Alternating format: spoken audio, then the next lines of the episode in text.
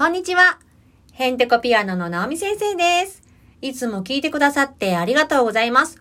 さて、今日は第20回目になります。タイトルが、ピアノのオーディションに落ちない方法ということで、これをですね、お話ししていきたいと思います。そう、前にもね、お話ししましたけども、このチャンネルごっそりですね、ヒマラヤラジオの、ヒマラヤ、何言ってんだろう、ヒマラヤラジオの方に引っ越ししますので、はい。またね、タイトルとかまだちょっと決めてないんですけど、話す内容もね、なんかいろいろ考えてるんですが、うん。まあ、そうですね。ピアノのこととか、まあ、うちの娘の不登校、まあまあ、その辺をですね、まあ、どっちにしようかなとか言って、まあ悩、悩みながらね、今練ってる段階なんですけども、またね、あの、ナオミ先生とか、新田ナオミで検索していただけると出てくると思いますので、よかったらね、ヒマラヤラジオの方も聞いてみてください。ということで早速行きましょう。ピアノのオーディションに落ちない方法。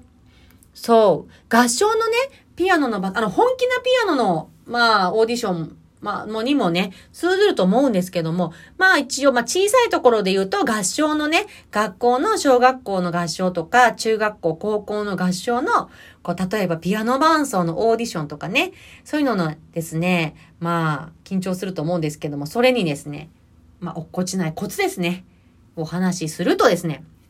まず、絶対に演奏を止めないでください。もう間違えても、何が起きても、まあ絶対にね、演奏は止めないでください。で、まあ、まともな先生、こう、音楽のこと分かってる先生ですね、がね、審査員だったら、演奏が止まったら、もう終わりと思ってください。でもね、なんかこう、止まる癖がついてたり、あ、でもな、どうしよう、本番止まっちゃいそうとかもね、そんな方もね、いらっしゃると思うんですけど、これはね、積み重ねしかありません。うん。私のね、ピアノの先生はね、もう絶対に止まるなって練習でも、あの、最初の、私二人先生がいるんですけど、最初の先生はですね、もうと間違いようが止まらずに弾けっていう先生だったんですね。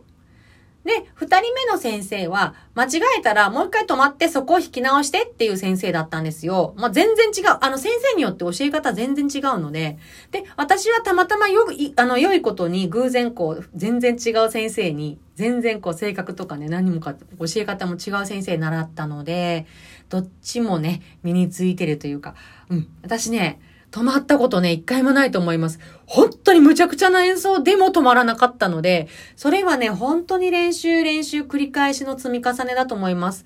なので、もう止まらない練習っていうのをですね、演奏止まらない練習をですね、ちょっと心がけて意識して練習してみてください。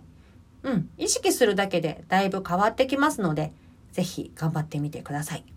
あと、これはですね、まあなんか他のことにも通ずる話なんですけども、こうネガティブ、マイナスなことを言わない、これ大事だと思うんですね。で、大体ね、あの、オーディションとか、発表会とかですね、コンクール前に、こう言ってる子がいるんですよ。もうすごい緊張するとか、もう間違えたらどうしようとかね。まあ、こう、あとこう、私全然弾けないんだわね、とか、こう、こう、あの、こうね、オーディションとか発表会とか行くと、こう舞台裏で待ってるんですよ、生徒さんがね。そういう時に、こう話すんです。すごい緊張するよね、とか相手にね。あと、こう、どれぐらい練習してきたかを探るために、なんかこう、どれぐらい練習してきたとか言った時に、こうね、私全然弾けないんだ、全然練習してないんだよって言っちゃうんですよ。うん。それはね、やめてください。そう、緊張してようがですね、まあなんか練習してなかろうが、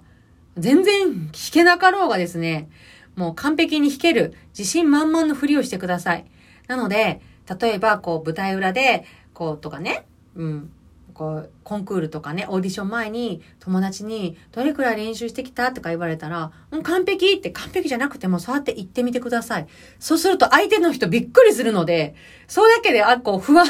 なんていうんですか。心をね、相手の心を不安にするっていうことじゃないんですけど、もうね、自信たっぷりのふりをすると、うん、なんかこう、相手、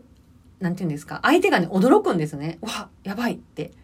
うん。なので、相手をね、驚かせるぐらいがちょうど良いです。なのでね、これもね、普段の生活からもね、意識してみてください。こうね、疲れたとか、あ、もう嫌だなとか、そういうね、言葉はね、発しないだけでも全然違うので、普段からね、うん、言葉を変えてみてください。